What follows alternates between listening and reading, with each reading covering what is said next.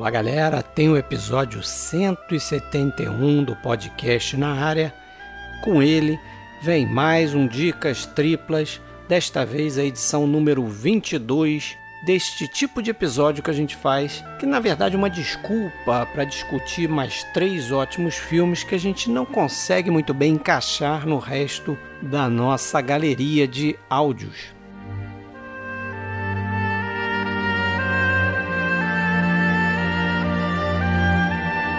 Como de costume, três filmes de nacionalidades diferentes. Vamos falar primeiro de um italiano, depois de um inglês com atores americanos e, por fim, um filme americano da década de 80. Serão eles, é claro, Os Basiliscos, filme de estreia da Lina Wertmiller. Em segundo, teremos Os Duelistas, filme também de estreia, só que do Ridley Scott. E a gente vai fechar esse episódio com o filme de 1985, A Testemunha, estrelado por Harrison Ford e dirigido por Peter Weir.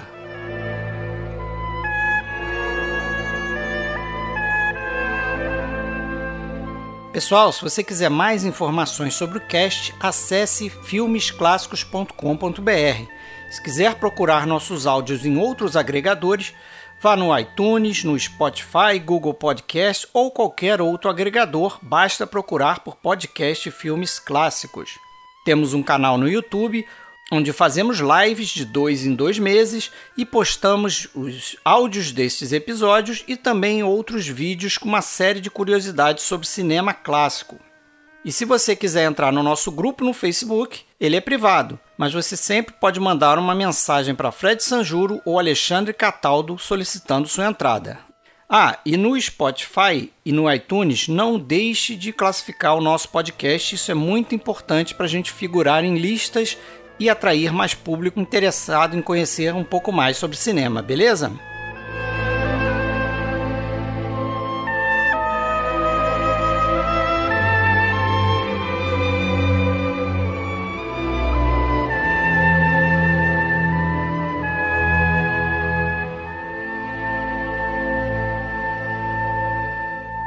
Pessoal, então mais um Dicas Trepas na área.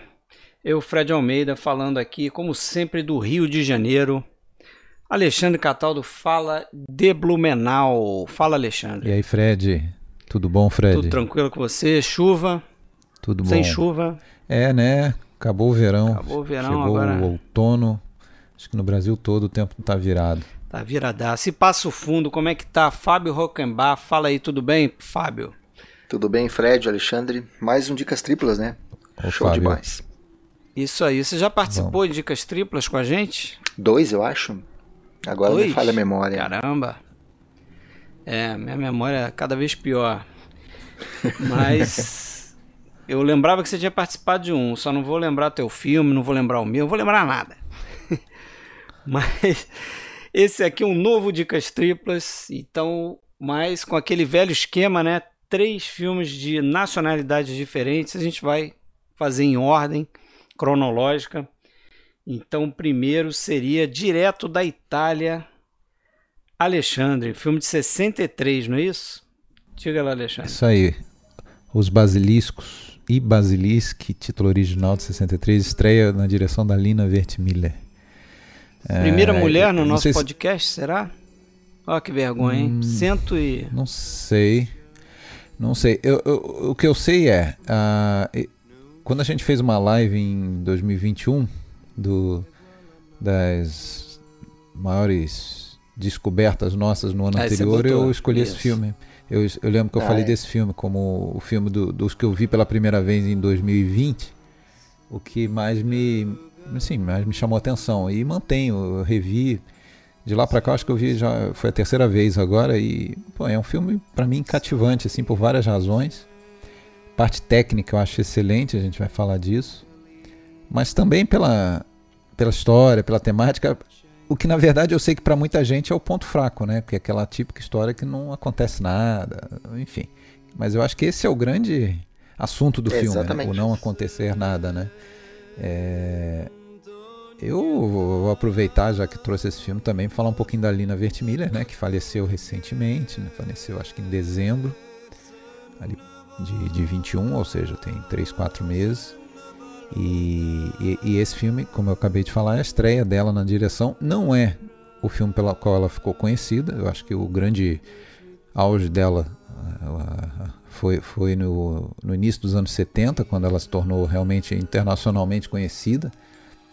Inclusive na Itália, ela, o pessoal torcia o nariz para ela, tinha uma, um tom meio jocoso, se referia a ela como Santa Lina de Nova York, né? Porque ela passou a ser incensada na, no circuito de, de cinéfilos americanos. Ela foi a primeira diretora a concorrer ao Oscar, né? Isso, em 77, pelo filme dela de 75, o Pasqualino Sete Belezas. É, eu também não vi muita coisa dela, mas eu vi esses principais, né? Que são os filmes que ela fez de 72, que é o Mimi Metalúrgico, 73, O Amor e Anarquia, 74, Por um Destino Insólito, 75, O Pasqualino, pelo qual ela foi indicada, foi realmente a primeira mulher indicada à direção, né? Uh, e vi mais um dos anos 90 ali, que é um pouquinho abaixo. Agora, quando eu fui ver esse filme, é, nossa, eu achei sensacional. E, e não estou sozinho, eu já, já vi outros é, críticos é, dizendo que, achando esse a grande obra-prima dela. Né?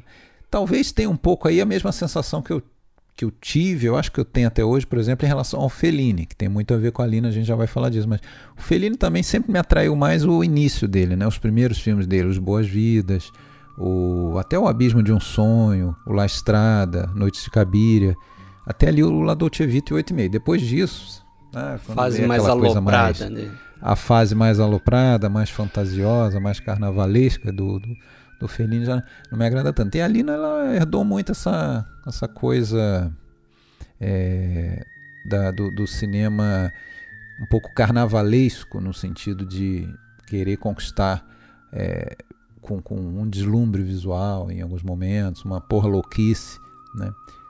É, não sei se vocês. O, o, você eu sei que já tinha visto, né? Fred deve ter revisto agora. O, o Fábio eu acho que viu pela, vi primeira, pela primeira vez. vez. Inclusive eu vi dois ou três textos também dizendo que é um filme que está sendo redescoberto, da mesma maneira que tu falou aí. E é, é... é ele teve no MUBI. É, né? exatamente. Ele esteve ou está no MUBI, eu não tenho certeza, eu não tenho, não tenho MUBI. Mas ele entrou na, na, plataforma. E isso, pô, hoje em dia é, é tudo, né, para um filme ser redescoberto, né? E a gente falava aqui antes da, da gravação, é, a cópia que a gente teve acesso, ela é maravilhosa, né?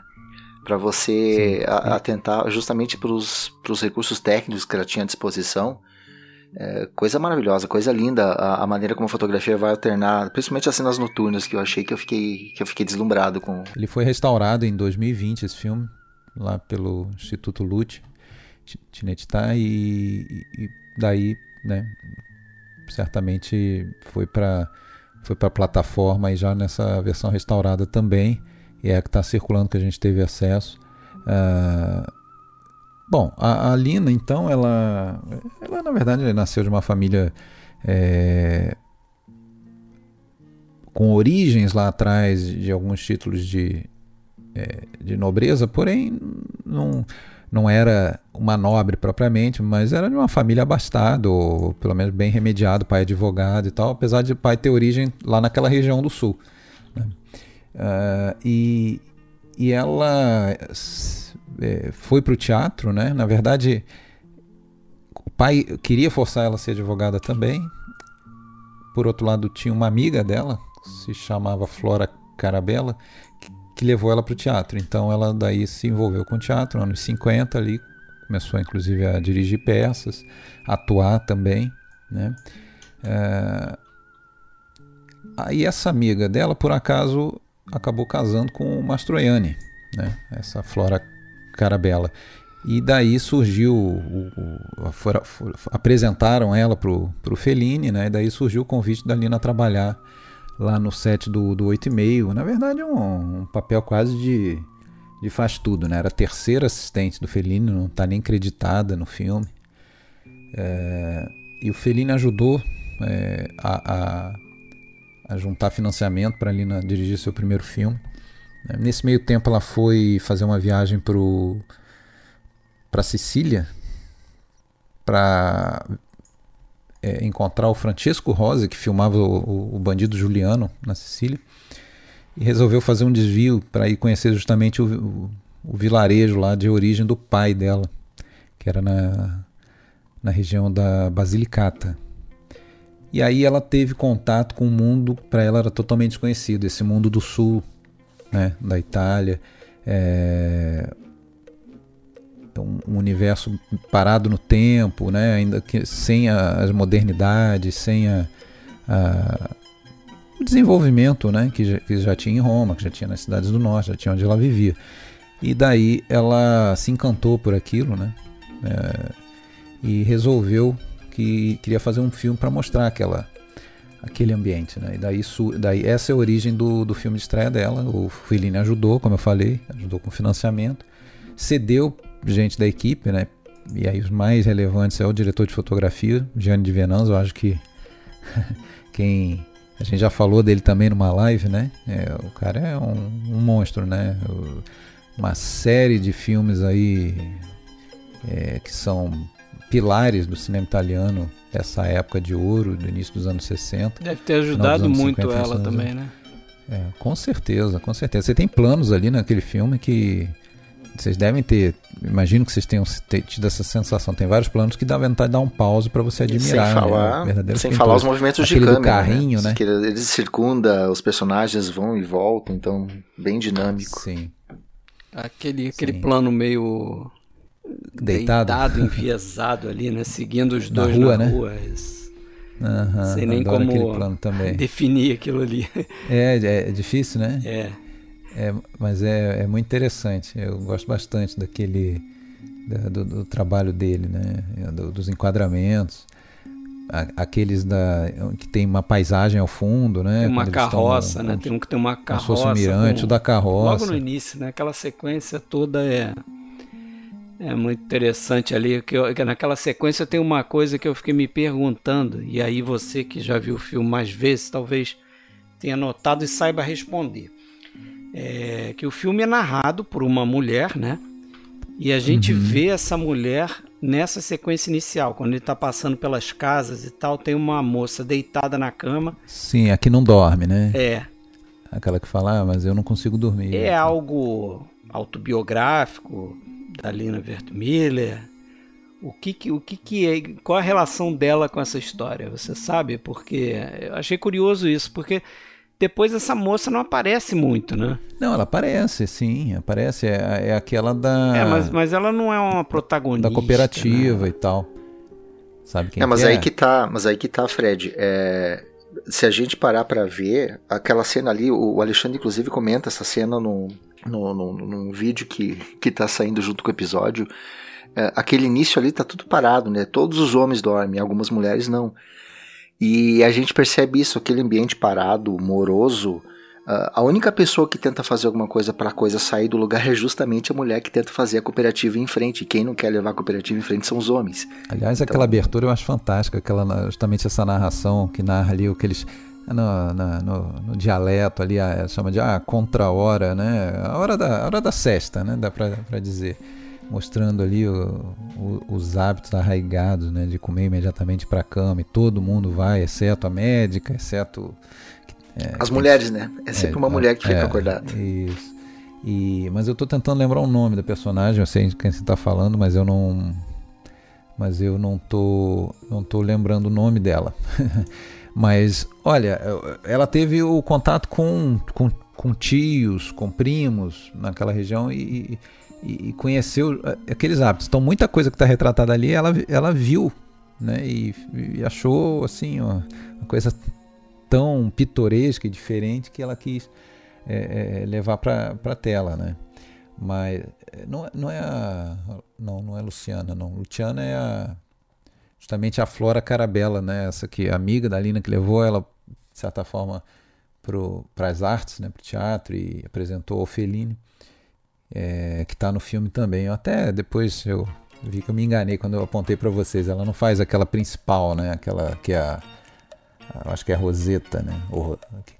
É, que a resposta em três dias, né? Quando, aquela corte né, tradicional em que o cara tem que pedir namoro e a mulher não pode aceitar de cara, né? Tem que é, pedir três dias para responder, aquela coisa, aquela é outra. Né?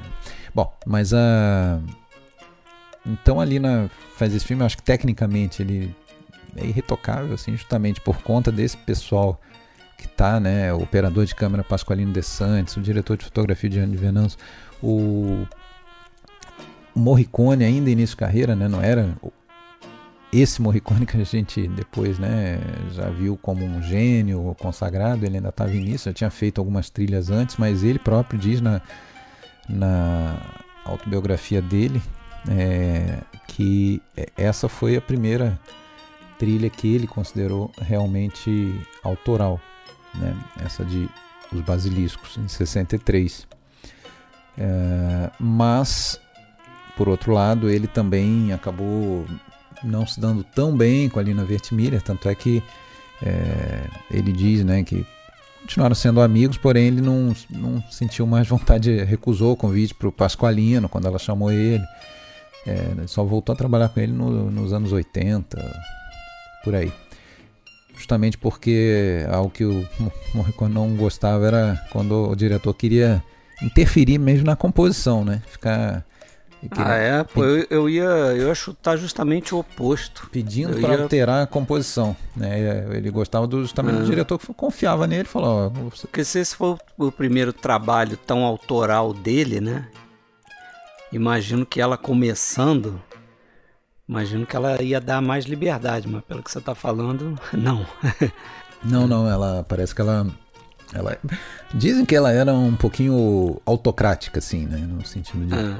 querer realmente ser um pouco mandona e tal. E talvez então não, não bateu muito bem, mas enfim, normal, né? Ah, a gente normal, até. Vários diretores são assim, né? Ah, você tem que colocar a sua visão. Agora, uma coisa que eu, que eu achei legal, que diz muito respeito a essa história, né? Que é constantemente é, expressa ali pelas sequências e pelas cenas do filme, uhum. essa espécie de morosidade ali. Isso. Os personagens estão anestesiados quase, né? O, você vê até nessa. Você citou essa Roseta, né? Essa coisa de, ah, em três dias eu te dou a resposta. Ah, mas o, o, o, Antônio e o Sérgio, né? Antônio. É, é são os três protagonistas é, aí, não falou? É, o é. Antônio, o Sérgio e o Francesco, né? Francesco. Aí o Francesco fala para ela: ah, tem o Antônio e o Sérgio que estão interessados na sua. Não, desculpa, é, é, é, Ana, tá? O nome da. Ana. É, eu fui tá. re relembrar aqui de certinho, mas é Ana, que é que, que, que né, objeto da corte do, do Francesco. E, e tem a outra, uma né? que é prima dela, uma coisa assim. É, né? mas o, o que eu quero dizer é o seguinte: até quando ela dá a resposta uhum. e a prima faz a escolha entre o Sérgio e o Antônio, até quando isso acontece, a reação dos caras é zero, uhum. nula. Sim, nem, sim. nem o rejeitado sim. e nem o escolhido sim, sim. agem, né? Ah, de acordo. Eles não esboçam ah, é, reação. Aceitou. E a narradora é. é. a Madalena, só relembrando aí, eu tinha esquecido os nomes dos personagens, mas é a Madalena. Que é a da cooperativa. Isso, isso. Que é narradora também. Que é a única pessoa que tenta fazer as coisas se moverem ali naquela cidade. É, ela é. tem, ela tem a, a, visão e a médica crítica também, disso, ela... Né? É, mas a Madalena ela tem a visão crítica, ela fala pro Antônio, né? O Antônio dá para dizer quase que é o protagonista do filme, né? Apesar de serem três amigos ali, o, o Sérgio parece até assim que tem algum tipo de problema Pois é, é, não abre a boca. Psicológico, né? assim, né? Um caladão, Só fala mais pro final, né? É, e, e, exato. E o, o Antônio, vamos dizer, é o que a principal ação do, do filme acaba sendo na figura dele, né? Que a gente vai ver depois que ele é o tal como o moral do lado Fellini no, nos Boas Vidas, né? Ele vai sair da cidade, né? Ele vai a Roma uh, e depois na, na hora dos spoilers eu vou dizer, né? Que eu não vou estragar aí a, a, é. o final do filme para quem ainda não viu. Bom, tem uma sequência ali também quando eles estão na rua que é mais uma demonstração dessa da vida desses personagens, né? Que eles estão andando pela rua, mas eles parece que estão andando em círculo. Sim, sim, eles literalmente, eles vão e voltam na rua principal. Eles estão ali para serem vistos pelas meninas, para olhar Isso. as meninas. E... e aí passa uma moça lá com as filhas E aí acho que ela dá a definição correta ali, né? Que ela fala assim: ah, os homens da cidade ou eles foram embora ou eles ficam sonhando ao longo do dia, né? Pois é. E, e aí uma das filhas ainda completa e fala assim: e os que ficam para trás não têm nenhuma iniciativa. Uhum. E mais uma vez, eles estão lá anestesiados, eles não falam nada, eles só olham para a menina é. aí. Esse título, Basilisk, ele, ele, apesar de lembrar o nome do. É, a história se passa no, no município, é. numa cidade que eu acho que é Minervino Murgia, que é na região da, da, da Puglia. A Puglia, para quem mais ou menos lembra do mapa da Itália, seria o calcanhar da bota, né? A regiãozinha lá embaixo. E a, e a Basilicata é uma outra região do lado, seria assim o meio do pé, né? Uh, mas a história se passa na. Então, assim, não tem diretamente a ver com a Basilicata. Uh, o título tem a ver lá com os basi ba basiliscos lá, que é um ser mitológico e tal. Mas no caso aí ele.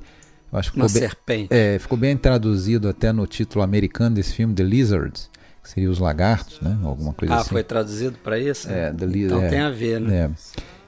Eu acho que pode até ter algum tipo de brincadeira ou correlação com Ivitelone, que se você for ver Ivitelone do, do Fellini, Os Boas-Vidas, é Ivitelone, que também é, remete a um animal, né? Ivitelone, os bezerrões, né? É, mas basicamente ah, é, faz todo sentido. Basicamente são porque esse filme tem toda a relação com Ivitelone. A gente falou que ela ela é, ela sai da, do, da asa do Fellini para fazer esse filme é, ela até diz que ela não aprendeu a dirigir com Fellini, ela fala que ninguém poderia nunca aprender a dirigir com Fellini, porque é, o, o, ser artista não se aprende. Assim, é, ela, ela diz que o Fellini serviu como inspiração para ela, inspiração de ser um artista, mas não técnica, não aprendeu a, dirigir propriamente com Fellini. Uh, e o filme eu acho que conversa muito, a diferença é que lá é, vamos dizer, uma região mais, mais do norte, que seria a cidade de Rimini, lá do Fellini e tal. Uh, aqui é uma cidade do sul, que além então dessa questão do, do jovem, o jovem é, preguiçoso, né? ainda tem também essa questão do sul. Né? É um tema sempre muito presente no cinema italiano, essa questão dos contrastes regionais, do subdesenvolvimento do sul. Uh, e uma coisa que eu lembro sempre e que me marcou muito quando eu vi a primeira vez o Leopardo do Visconti, tem uma cena que eu acho que tem uns oito minutos de duração. Eu até já cortei essa cena uma vez e postei lá na minha página de cinema italiano, porque eu acho que ela é emblemática assim de todo o sentido do filme, que é quando o, o, o Salinas, o Conde Salinas, né? O Burt Lancaster recebe a visita de um emissário lá do é, de Turim, né? Cheva, Cheva, Chevalier, uma coisa assim, o nome do, do personagem. E ele e o cara explica para ele quais seriam as vantagens de aceitar uma unificação, papapá, né? a, a, a industrialização vai se modernizar, é o novo mundo, é a nova era. E ele fala para o cara: olha, a Sicília já foi invadida ao longo da história trocentas vezes, já mudou de, de civilização aqui trocentas vezes. Então, assim, é, o povo daqui, ele, ele só quer ser esquecido. ele não quer fazer nada, ele não quer nada, ele não quer fábrica, ele não quer automóvel, ele não quer. Claro, na, na época nós não falamos de automóvel, tá, mas ele não quer a modernidade. Ele só quer ser esquecido, só quer ser deixado quietinho lá. Viver a vida pacata dele. Então isso tem muito nesse filme e em outros filmes que tratam do, do Sul. É, eu acho que conversa muito até com a nossa realidade hoje, né? Tem essa loucura da, dos modernismos, da, da vida moderna. Às vezes alguém pode achar, ou a gente cai na, cai na besteira de achar, que isso é bom para todo mundo, em qualquer lugar do mundo, e não necessariamente. Para muita gente, se você pensar assim, você frear esse processo, você ir mais devagar, você não aderir totalmente à vida moderna em todos os sentidos, pode ser bom também para preservar a tua cultura, teu modo de vida, a tua saúde. né? Então tem muito isso, né? Porque eles estão ali numa vida pacata. Aliás, é o retrato de muitas cidades, né? Fábio, por exemplo, é, você está no no interior do Rio Grande do Sul, você sabe a quantidade de cidadezinhas pequenas em que são cidades em que o jovem chega numa certa idade que ele tem que sair para a capital, ele tem que sair para outro lugar. Embora. Né? É, isso é um processo comuníssimo né, em cidades menores do interior. Né? E, e você vê que é, é, tem uma hora que eu acho até a própria Madalena fala que ah, aqui de quatro pessoas, três tem três, três tem canudo, né? Três se formaram, tem, tem uma láurea, né? No entanto, as pessoas não saem daqui. Bate tem uma preguiça, tem uma aquela vão, vão ficando, vão ficando, vão ficando e não acabam que não fazem nada na vida, né? Então, assim, tem um pouco de falta de oportunidade e, e também a falta de vontade de mudar isso, né? Principalmente eles ali, é, você vê que eles estão totalmente conformados, né? Eles têm ali uma, algumas pequenas. Você, você, o filme mostra pra gente algumas pequenas é, modernidades, né? Principalmente o disco do jazz, o disco americano. Tem um dos irmãos lá que, que quase tem que ficar escondido para ouvir a música americana. Tem um garotinho que mas fica até cantando aí, twist. Mas até né? aí, Alexandre. mas acho que até aí, né? Uh, por exemplo, você tem uh, o cara lá, ele ouve o disco americano, mas ele reclama: não, eu não gosto de nada cantado. É, dificuldade de, de, de evoluir. Aí você tem o pai não quer criar cooperativa, você tem a, o cara lá que não gosta que a irmã lê histórias de suspense. Uhum. Uh, o outro fez o filho estudar farmácia para casar com a farmacêutica. Qualquer novidade Isso. que vem, qualquer pensamento, ele é eliminado na raiz, né? Exato. De é. cara. É um sistema autoprotetivo, assim, para manter o lugar parado no tempo mesmo, né? É... Até aceita-se que, que o jovem vai embora, mas, enfim, quem ficar ali vai ter que continuar vivendo daquele jeito, né? E, e é isso, eu, eu, eu, gosto muito desse filme, eu acho ele uma pequena pérola, como eu falo naquele vídeo ali, né? E... Uma coisa que eu acho bacana é a gente começa o filme naquela cena do, do almoço, né? Que é Isso. aquele silêncio, todo mundo, ninguém fala nada, mas todo mundo sabe exatamente qual é o, o, o programa ali. Depois tem a cena da cesta, e, e, entre um e outro dormindo na narração, a gente vai vendo uh, uh, partes da cidade, né? Prédios, ruas vazias, gente dormindo. E a gente vai vendo aqueles outdoors dos comércios, a barbearia, sim, etc e tal. Sim. E o que é muito bacana é que lá tem os cartazes filme, de filme também, né? Tem os cartazes de filme que só as crianças vão, né? O cara fala, não, tem o cinema, mas é, é só a criança que é só vai. Pra criança. É só pra criança. E chega no final, uh, que o Antônio ele volta e não. não é, aí é uma coisa meio de realismo mágico, né? Eu já vi alguém escrever ali que uh, é um filme neorrealista da Lina. Eu não. Pra mim, isso aí é, é realismo mágico, sabe? É, Sim. Eles, dão, eles riem de si mesmos, dos próprios costumes. Uhum. Ela tem esse olhar carinhoso é. e cômico também em cima Exatamente. Disso. Esse filme ele tem um toque cômico muito forte. E esse toque cômico eu acho que ele é muito também pela questão regional. Eu vi uma eu vi uma. Eu acho que foi um comentário no IMDB sobre o filme, que o pessoal tá malhando o filme. É, vendo ali é, como se os italianos estivessem fazendo sátira dos italianos. Não é bem isso. É porque ali, para começar, é um dialeto bem diferente do dialeto do italiano padrão. Né? É o, o dialeto o pugliese. Né? Eles falam de um jeito que já é engraçado. É, é, seria, vamos, vamos supor, né? Trazendo para o Brasil seria você achar é, um pouco engraçado o jeito de um, sei lá, de um pernambucano falar, o jeito de um nortista falar. Né? Às, às, vezes a gente que fala de um outro jeito acha graça do jeito que o outro fala. Não estou dizendo que seja pior ou melhor, mas é diferente. A gente acha engraçado. Assim como a gente acha engraçado o português do, falando por, por, um, por alguém de Portugal. Né? O português de Portugal a gente acha engraçado às vezes quando a gente escuta. Um sotaque estranho. Então tem essa essa, essa graça, né? Esse filme, quando um italiano em Roma, em Milão, vai ver esse filme, certamente ele acha graça. ah, lá, o sotaque do Pugliese, ah, aquelas piadas regionalistas são muito comuns por lá também. Então tem essa, essa comédia, né?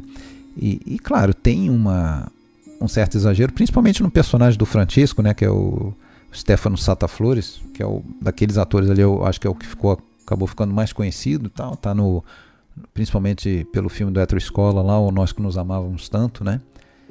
Era um, considerado um excelente ator, morreu jovem até, eu acho que na casa dos, dos 50 anos. Uh, e ele tem realmente uma, um jeito de falar mais impostado e tal, e exagerando um pouco nesse sotaque, né? Principalmente naquela cena do encontro na escada, né? Aquela cena do. É, ele fala. Não sei se você notou que eu te notei. Uh, você é um garoto legal. A resposta é em três dias. e uma, uma, outra coisa só interessante que eu queria falar é o seguinte, a, além dessa do, do sotaque, né? Uh, para mim, uma da, das sequências mais divertidas do filme é na, naquele momento. E ele coloca isso sem um humor escrachado, mas a gente ri, porque é aquela cena do. Principalmente do Sérgio, né? Aquele dos três, o mais fechadão, que ele acaba sendo rejeitado pela prima, sei lá, e a solução para ele é ir lá no, no prostíbulo, né? e aí quando ele tá entrando, quando ele tá entrando, tá saindo lá o, o pai do o pai do Antônio tá saindo, aí fica um, um, fica envergonhado com o é. outro, ele se esconde, cidade pequena, todo mundo conhece todo mundo.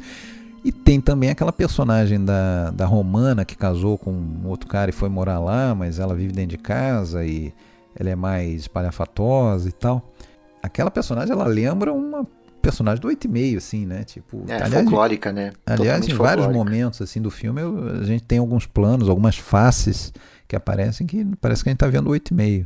Né? Aquelas faces assim, como o Fellini adorava escolher assim, né? A, escolhia os atores pela cara, né? Na, na, os atores, vamos dizer, os extras, pela, pela expressão, né? E ali tem vários, assim, umas, faixas, umas caras mar, marcantíssimas, assim.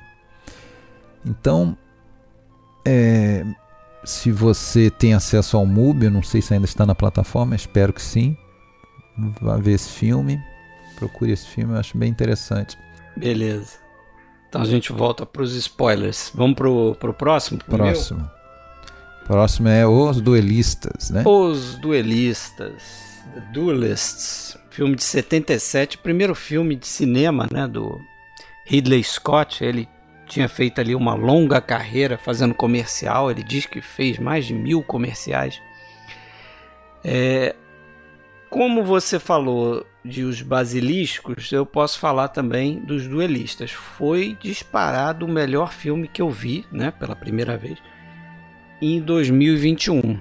Ah, eu acho que eu devo ter levado para aquela live também, mas minha memória tá tão ruim que eu não lembro. Mas eu, eu acho que eu devo ter levado ele para live lá que a gente agora tá virando tradição, né? A gente fazer uma retrospectiva dos anos, né? Sendo que retrospectiva no caso é são aqueles filmes que a gente viu pela primeira vez, né? Que são novos pra gente. Logicamente, esse aqui não era novo, é se eu for considerar que eu já conhecia, já ouvia falar dele, mas era daqueles filmes que eu, ah, tá, falam bem e tal, mas vai deixando para depois, vai deixando para depois. E um belo dia você resolve ver, cara. E é daqueles filmes assim que para mim há, há muito, muito tempo que eu não vejo um filme que eu fico assim tão entusiasmado, tão embasbacado com o filme, entendeu? Uhum é, tão impressionado com o filme. Eu revi para fazer esse, esse, podcast e achei que o filme melhorou. Já tinha achado excepcional e o filme ainda melhorou na segunda é, vez que eu vi. Para mim também. Sim, também foi e a segunda vez. Eu não sei bem explicar o que, que é. Eu não sei se o filme tem uma coisa meio. Não sei se é etérea a palavra certa. Assim, ele me dá a impressão não sei se é uma viagem completa, mas me dá a impressão que aquela história ali se repete através dos tempos, assim. Sim. Né? Fica um ar de mistério, assim, no ar do tipo. Isso é, é, é meio que insinuado no início do filme e está no livro do Joseph Conrad também, né? Sim. Que na verdade é um conto, né? Chamado The Duel. Que um personagem, aquele personagem do amigo de, de um dos duelistas, né, do, do personagem do Duber, que é o personagem do Keith Carradine, ele tem um amigo que é um cirurgião que toca uma flauta e tal, um músico, e ele fala que um outro personagem diz para ele que esse duelo que os dois acabaram de ter é algo que vem da de outra encarnação, uhum. Né? É algo isso depois do primeiro duelo, né?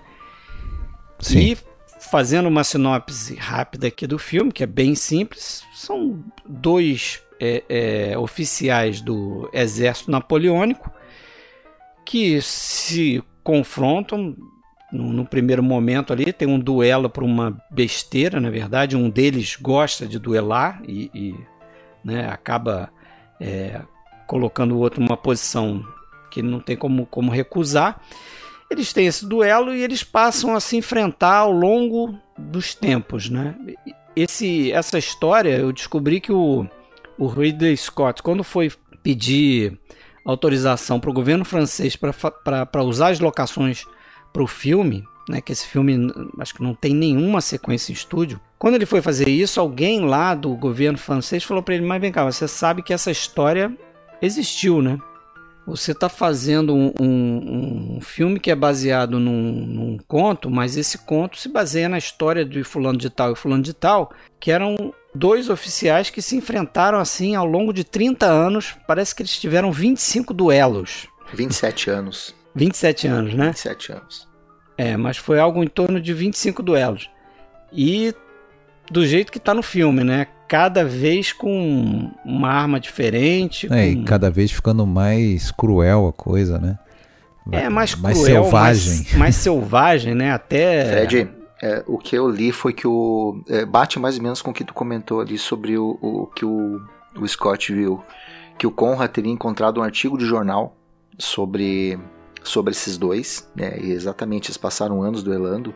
E depois de 27 anos duelando, um deles teria morrido só que por causas naturais, não em duelo.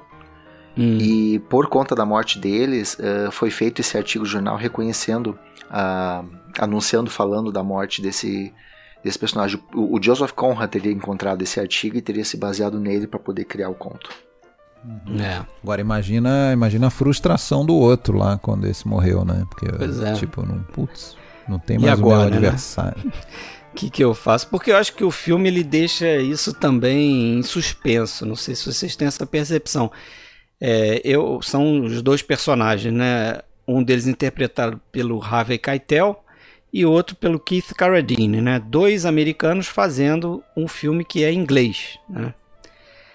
É, isso aí foi uma uma lista que a Paramount, quando aceitou colocar dinheiro no projeto, deu para o Ridley Scott. Ridley Scott tinha a intenção de fazer com Oliver Reed e com Michael York, né? Dois ingleses. Os três mosqueteiros. Isso, né? Ia, ia ser mais ou menos isso. É, porque eram caras que já sabiam duelar, né, com esgrima e tal. Os dois americanos ali, o Keitel e o Carradine, partiram praticamente do zero. Acho que o Carradine tinha alguma experiência. O Carradine sabia. É. é. o Keitel não sabia nada. Parece que ele aprendeu em, sei lá, algumas semanas ele teve que aprender. Mas o fato é que a Paramount botou uma listinha lá de quatro nomes pro, pro Ridley Scott e ele acabou escolhendo os dois, né? Precisando de dinheiro. Só que a partir do momento eu fico com a impressão que o personagem do Keith Carradine, apesar dele refutar muito no início, ele acaba tomando um certo gosto pela coisa, né? Ele fica naquela de tá sempre tentando fugir e tal, mas eu não sei qual a opinião de vocês. É, eu, eu vejo, eu não, eu não consegui ver assim. Eu, eu vi o filme pela segunda vez agora também. Eu tinha visto há uns 15 anos ou um pouco mais. A primeira vez gostei, lembrava muito bem dele. Adorei rever, subiu realmente no, no conceito. Posso dizer que é um filmaço mesmo. Mas eu vejo um pouco diferente. Eu vejo o personagem do Carradine o tempo todo querendo encerrar aquilo. Eu acho até que ele, ele vai achando que vamos para resolver logo isso uma vez e acabar. Ele não, não tem essa tesão por duelar por duelar, né? Que ele, ele sabe que a coisa começou sem razão, né? E eu acho que ele se incomoda com aquela perseguição. Né? Aquela, mas, mas eu falo isso? No início, vamos combinar. Vamos combinar que no início ele sente prazer em, em dar a notificação ali pro, pro Ferro, ele, ele vai lá na frente da mulher, tira o cara, ele tem prazer em, em, em dar. Dá uma rebaixada. Dar aquela rebaixada no cara ali, né? Vamos, vamos combinar isso também, né? Ele, ele é, tava mas, sabe, mas, mas sabe por que eu falo isso? Eu, eu falo isso com aquela cena do, da neve. Dos dois na neve e eles encontram um. Cossaco. Um cossaco lá e troca um tiro com o cara e depois o, o Carradine vira para ele e a impressão que eu fiquei é que ele ah, pistolas da próxima vez, tipo, ele, vamos lá, vamos. Entendeu? Ali, ali eu achei ele mais empolgado com a coisa, mas é verdade. É, ele, não, ele mas tá... eu, eu, eu até nesse momento que eu vi foi. Eu já sei que você vai querer lutar de novo, né? Então, ó, na próxima. Então vamos lá. Uma escola escolhe logo pistola, Mas né, para ver que- se acaba com o negócio. Afinal de contas, ele, ele casa, né? Tudo. É, não, acho que depois que ele, que ele começa a estabelecer uma família, aí pra mim é claro, aí ele quer encerrar com a coisa, né? E a forma que é encerrada Até a gente porque vai ele mal, ele mal consegue andar direito ali, né? É. Eu, cara, eu vi uma alguém comentando que o Conrad ele era um cara que ele fazia os livros dele, só que os livros dele tinham um teor crítico, político, eh, de pegar, né, o Coração das Trevas, também tem todo um as histórias são usadas para comentar outras coisas do tempo em que, que é feito. Que ali ti- a- haveria tipo uma espécie de microcosmo, porque o, o, o Dubert, que é o personagem do Cardini, ele não é ele não é bonapartista, né? Inclusive ele chega ali, ele tá cagando e andando pro Napoleão, É. enquanto que o Ferrot, ele é bonapartista doentio, Ele é ferrenho. né? Ele é ferrenho. E tem uma parte ali que o, um general diz, não, nós estamos em guerra, e depois o outro diz, não, os duelos entre nações têm precedência absoluta, etc e tal. Que o, o- o os próprios personagens seriam uma espécie de microcosmo do que acontecia na Europa na época, porque o Dubert no início, o Ferrot tá perto, ele, ele tem medo. A gente sente que ele, puta merda, o cara chegou, né?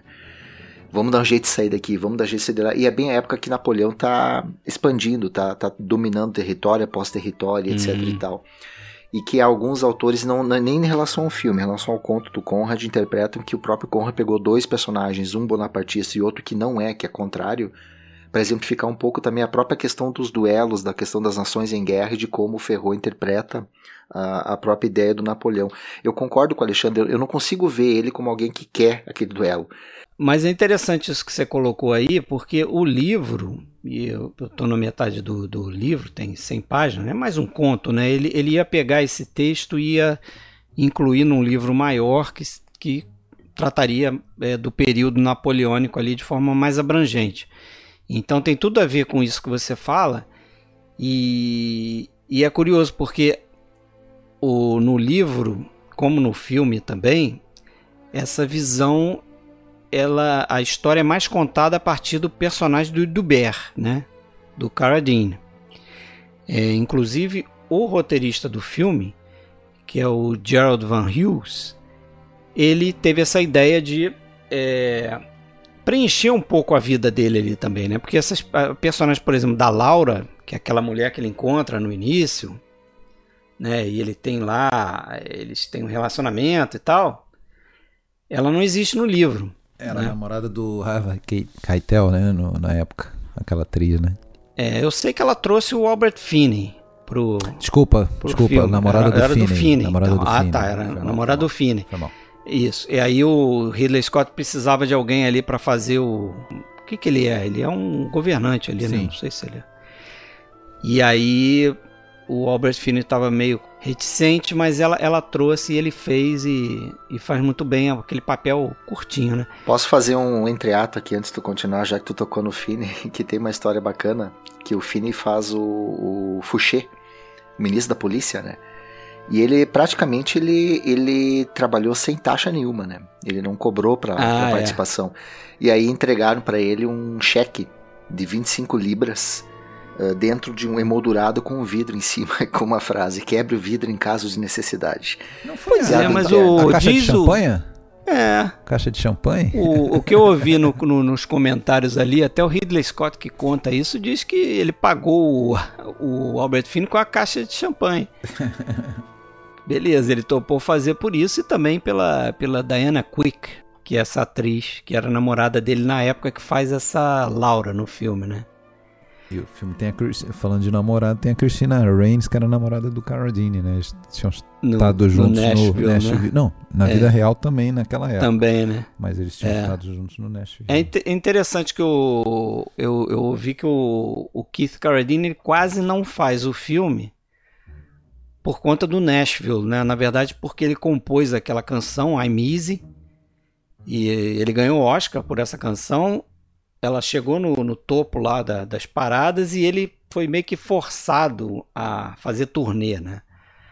E aí teve esse contratempo aí mas acabou fazendo e, pô, eu, eu acho os dois ali, apesar de serem americanos, né, ele rodeou o- os dois de europeus, né? Tem o Edward Fox também, né? Que é um inglês que faz uma participação rápida ali. Tem o, o Pete Postlethwaite, que não era nada conhecido na época, né?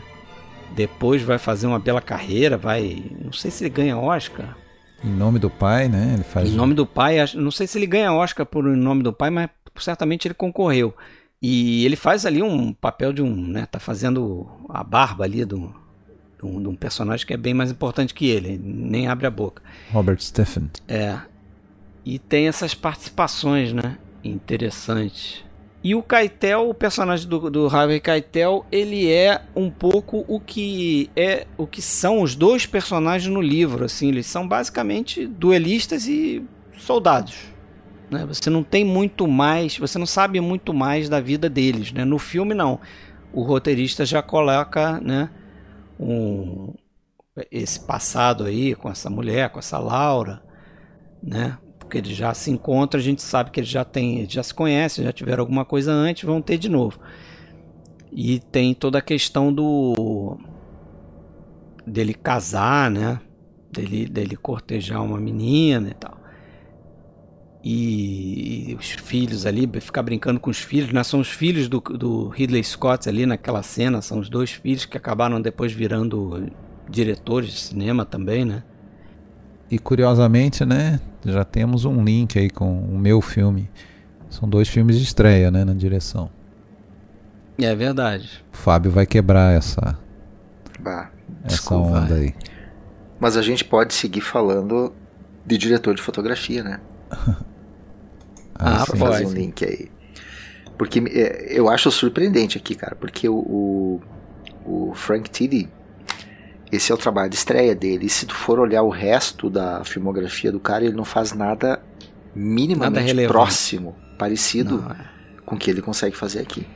É, aqui, assim, o Ridley Scott diz que é um trabalho, foi um trabalho conjunto. Inclusive o Ridley Scott pega em câmera também durante o filme, quer dizer, ele fala que foi meio meio a meio assim. E, e o Frank Tyree era um cara que trabalhou nos comerciais com o Scott então, para ele foi natural trazer ele para fazer o primeiro filme, né? E realmente o trabalho é sensacional, assim, né? Agora, é, pois é, eu acho que tem que. Não dá para deixar de falar nesse filme, e quem já viu lembra na mesma hora do Barry Lyndon, né? É, do, do quanto que... que... foi inspirada a fotografia, né? Em questão de iluminação. Tem algumas cenas, inclusive, aquela questão da luz que entra lateralmente pela janela, né? É, vinda de fora, né? Até o conceito de, de, de, Exatamente, o conceito de utilizar pinturas, né? Para para se inspirar ali e, e, fazer as cenas, né? Tem uma, uma a sequência em que o, o, o Fábio já citou aí, que o personagem do Carradine vai lá para buscar o o Caitel naquela na casa daquela Madame de Lyon. Ali quando ele entra no espaço ali, você vê claramente como estão organizados os personagens, como é a composição do quadro, como a luz está entrando de lado, né? Deve ter uma fonte de luz só e alto contraste, né? Tem muito escuro de um lado, quase não tem aquela luz de preenchimento que eles chamam, né? E dá para ver que ali ele se inspirou claramente numa, numa, pintura. A gente sabe que no final vai ser a mesma coisa, né? O próprio Scott fala uh, numa entrevista que ele se, se, inspirou bastante no, no Berlindo, né? Que era bem é. recente. E que ele tomava Caravaggio como, como referência para fotografia. A gente está num, numa história que se passa no que, em termos de, de, de, de pintura, seria a época do romantismo, né? Só que muito do que tem ali é barroco, aquela coisa do, do contraste. O, o, o, Scott fala o uso da luz e a queda na escuridão dos personagens. Então tem muita questão de contraste dessa luz que vem uh, de fonte natural. E se tu parar para pensar, tem cenas ali que inclusive remete à natureza morta. Tem uma cena em que a gente começa com a câmera numa mesa onde você Numa tem uma mesinha, maçã mordida, é. tem um, vinho, tem vai se afastando, na, o cara se cama, né? Tem outra cena em que tá ele tá com a esposa dele, a esposa com quem ele casa, e ela tá com a mão esperando o bebê se mexer, né? E eles ficam ali imóveis, questão de 5, 10 segundos, e parece que o filme congelou. Até que ela de repente se move, assim, é, tem cenas que remetem muito ao próprio Berlindo dessa coisa de você isso, poder parar, você enquadrar aquilo ali. Não, é Contemplar, é né?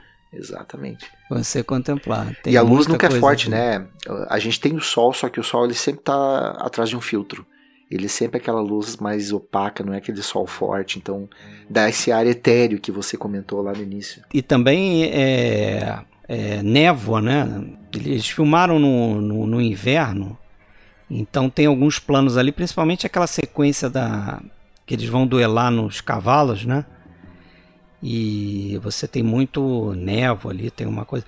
Mas tem uma, uma, uma coisa interessante sobre o Sol, curioso, já que a gente está falando de fotografia, que eles tomaram a liberdade, vamos chamar assim, porque eles sabiam o que eles estavam fazendo, né?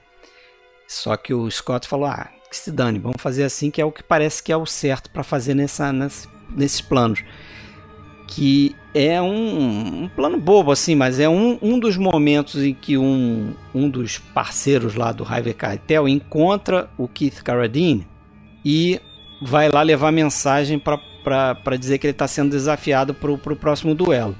E isso acontece ali num descampado, num, num acampamento ali de, da, da guerra, e o Keith Carradine está entrando no quadro assim e tem o sol atrás dele. E no contraplano desse outro personagem, o Sol tá lá também. Então é plano e contraplano com o Sol atrás de cada um dos, dos dois. Tem dois sóis, entendeu? Mas isso eles fizeram de caso pensado mesmo, né? Eles, eles viram o que estava acontecendo, porque eles filmaram em momentos diferentes do dia. Ou então, não sei se eles inverteram, né? Fizeram um plano de um lado, depois mudaram tudo e fizeram o plano do mesmo lado, com o mesmo personagem, né? Mudaram os, os extras atrás e tal. Interessante as cores também, né? O, também ah, é sim. coisa que, que eles próprios comentam que uh, você tem claramente uniformes bem. Os dois são, são oficiais de mesma patente, só que eles estão em regimentos diferentes, né? É. Então, pro, pro regimento do, do Ber, que é o Carradine, tu tem aquele tom mais cinzento, mais aristocrático, mais frio, o cara mais ponderado, mais racional. Enquanto que pro, quando a gente está com o Keitel, o regimento dele, que são, é o sétimo dos Hussards, né?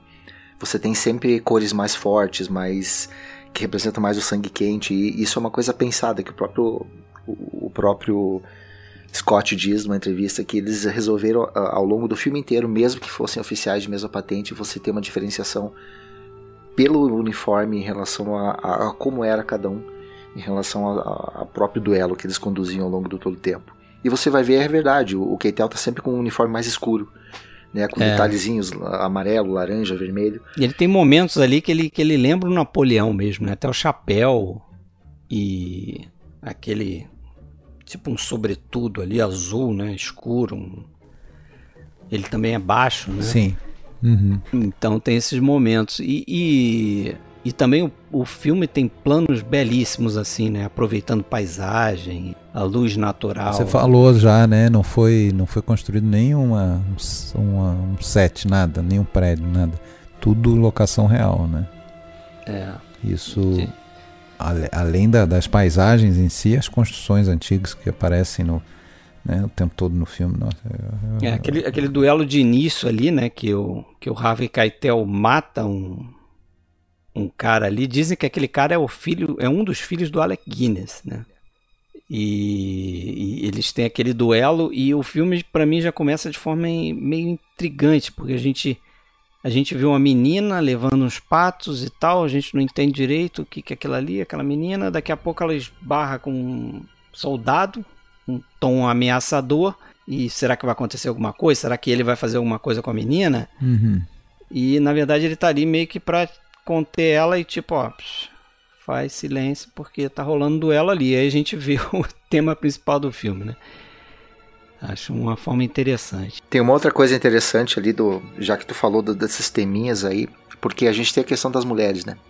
Tu tem o, o Carradine que tem a, a Laura, que a gente mostra todo o envolvimento dele, mas tu nunca vê o Keitel realmente envolvido com uma mulher. Inclusive tem aquela cena em que ele puxa a espada e diz que uma mulher uma vez matou um cara é. que estava porque o, o Carradine, quando vai trazer ele a primeira vez, a mulher abre a porta, fala com ele, ele até faz um gracejo ali, bah, mas é. indo visitar madame e tal, com uma joia em casa. Um anjo, né, em é, casa. Um anjo né? em casa. Pois é, a gente não sabe nada do Caetel, né, na verdade. Ali remete, a gente reviu há pouco tempo, né, Fred Napoleão, remete àquele assassinato do Marra, né, que foi uma mulher que que foi lá e esfaqueou é. o Mahá, lembra? É verdade, é verdade.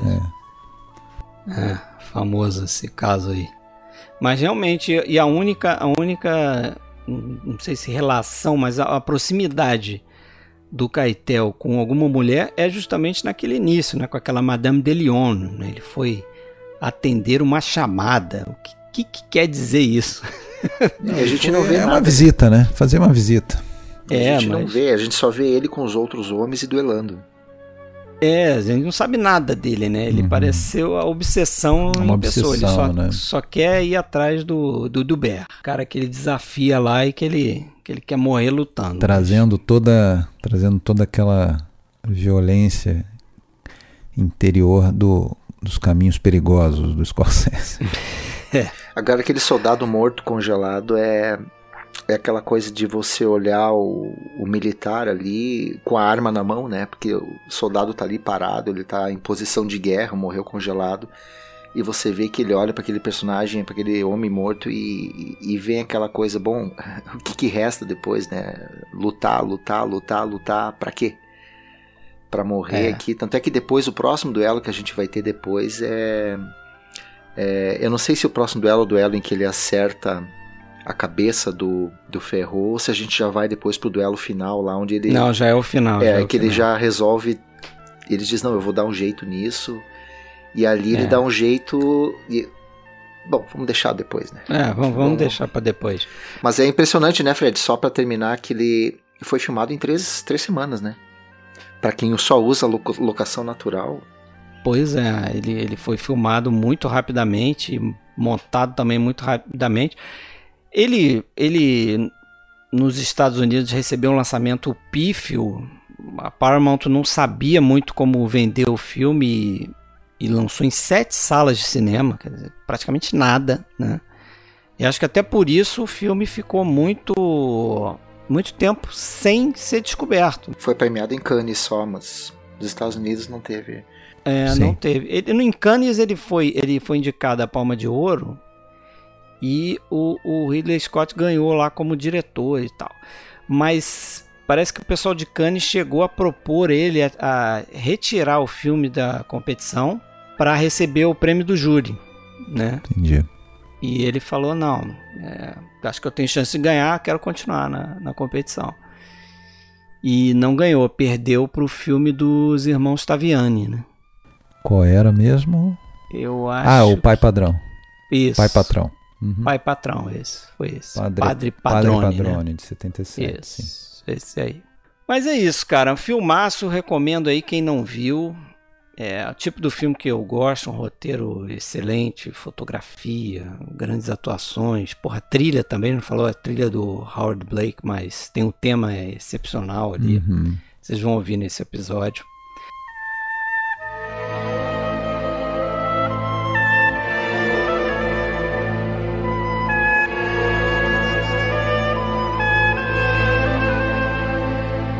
Mas vamos lá. 1985, vamos avançar no tempo, quase 10 anos depois. Vamos, vamos quebrar o padrão das estreias, então.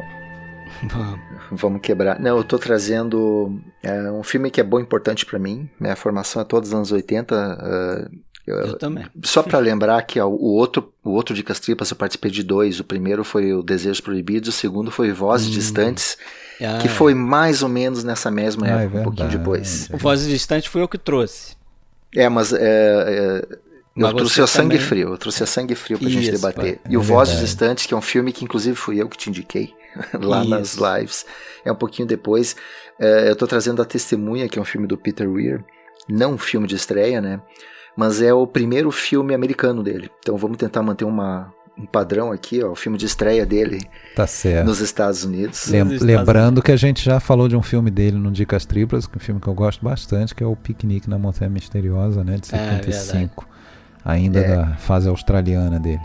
é, o Weir é um diretor que ele faz sucesso na, na Austrália. Ele começa estudando direito, arte, depois ele viaja para a Europa. Quando ele volta, ele resolve que quer trabalhar com audiovisual. Ele começa a trabalhar na TV australiana, faz alguns alguns episódios de série, alguns filmes ali de sucesso e ele vai depois começar a fazer a carreira dele com o Piquenique na Montanha Misteriosa, ele vai fazer o Gallipoli, ele vai fazer o Ano que Vivemos Perigosamente.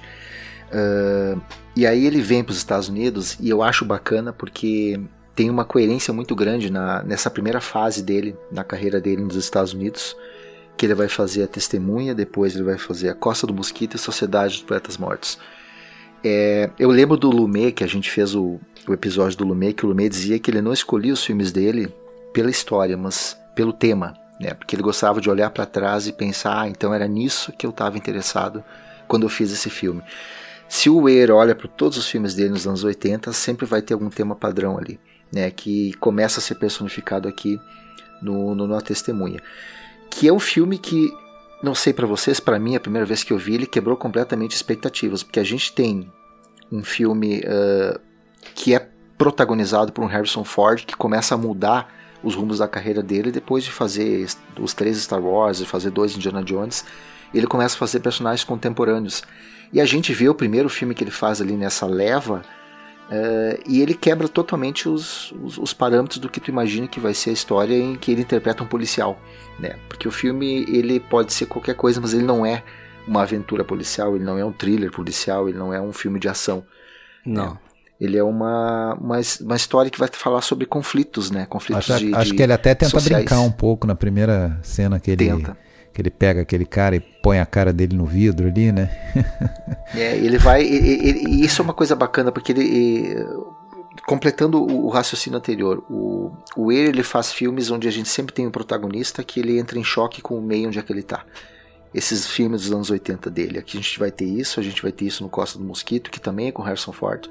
Era um projeto que ele faria como filme de estreia dele houve contratempos e aí ele, pela primeira vez, ele vai se envolver com um projeto onde ele não é o cara que está desde o início envolvido na concepção do roteiro, na escolha do elenco. Quando ele entra na testemunha, ele já tinha o roteiro pronto e já tinha inclusive o Harrison Ford escalado.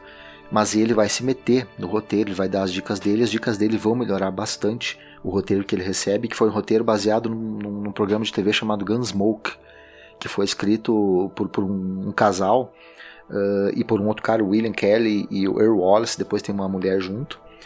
Gunsmoke é o faroeste, é isso? É, o Gunsmoke, é um episódio baseado, inclusive, com, com participação do William Shatner no começo de carreira. E esse episódio, ele é adaptado tá, para o filme, que se chamaria Called Home, né, chamada para casa, alguma coisa assim. E aí, como não, não, não deu para o Weir fazer o Costa do Mosquito, ele entra nesse projeto, e aí ele pega essa história e começa a mudar algumas coisas. É, por exemplo, a história estaria toda centrada no personagem da Rachel e não do, do policial. Depois passaria a ser o personagem do menino.